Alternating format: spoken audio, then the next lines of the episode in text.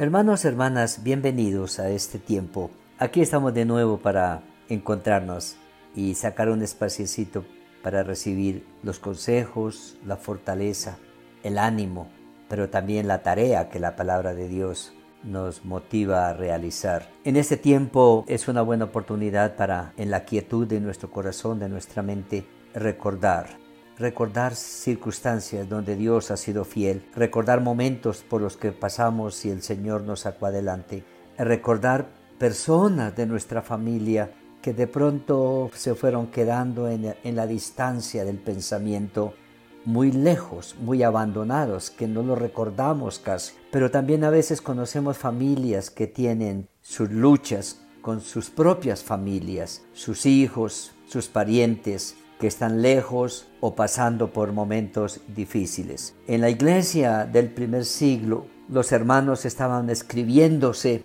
cartas para animarse. Las cartas llegaban tarde a veces, después de meses, porque los correos no eran ágiles. Pero hoy tenemos la bendición de la cercanía a través de los medios modernos que podemos usar. Y el autor del libro de los Hebreos dice a la iglesia, en cualquier circunstancia, no olviden la fraternidad. Hebreos capítulo 13 dice, permanezca el amor fraternal. Practiquen la fraternidad.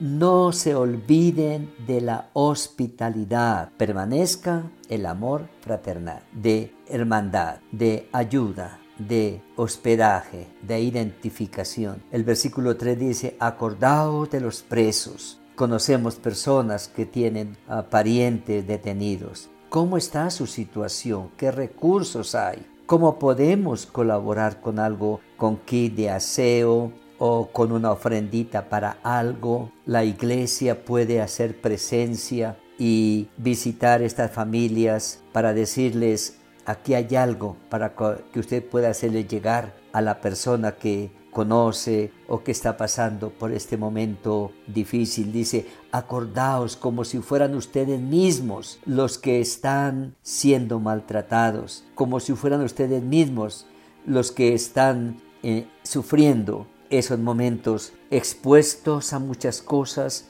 en el olvido, en el abandono, en el desamparo. La palabra nos recuerda que es una oportunidad de dar de lo mucho que hemos recibido cuántas cosas hemos recibido, nos han llamado, alguien ha tocado nuestra puerta, nos han dado cosas que ni pensábamos que podíamos tenerla.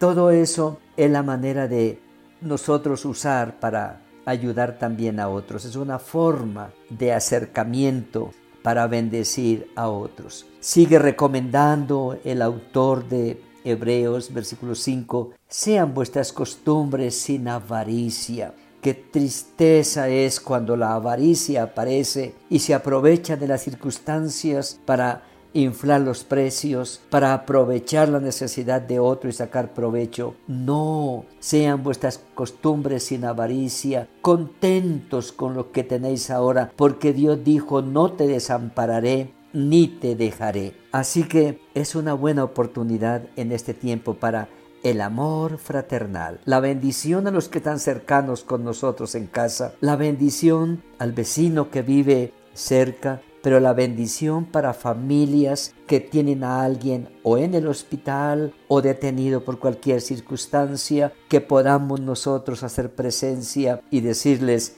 traemos para ustedes una voz de aliento, pero traemos para ustedes también una bendición con la que puedan bendecir a su pariente, a su amigo, a su familia que está pasando por momentos de dificultad en este tiempo. Dice, háganlo porque el Señor lo hizo con nosotros, nos visitó, nos bendijo, restauró nuestra situación. De gracia recibieron, den de gracia, háganlo con otros, que Dios les recompensará y Dios les bendecirá y Dios les ayudará a superar momentos también con su presencia, con su gracia, con su bendición. Padre, gracias por todo lo que nos has dado. Gracias por recordarnos que también nosotros somos instrumentos tuyos para bendecir a otros. Señor, gracias por esta oportunidad. Con pocos o muchos recursos aquí estamos. Úsanos para bendecir a otros. Lo pedimos en el nombre de Jesús el Señor. Amén.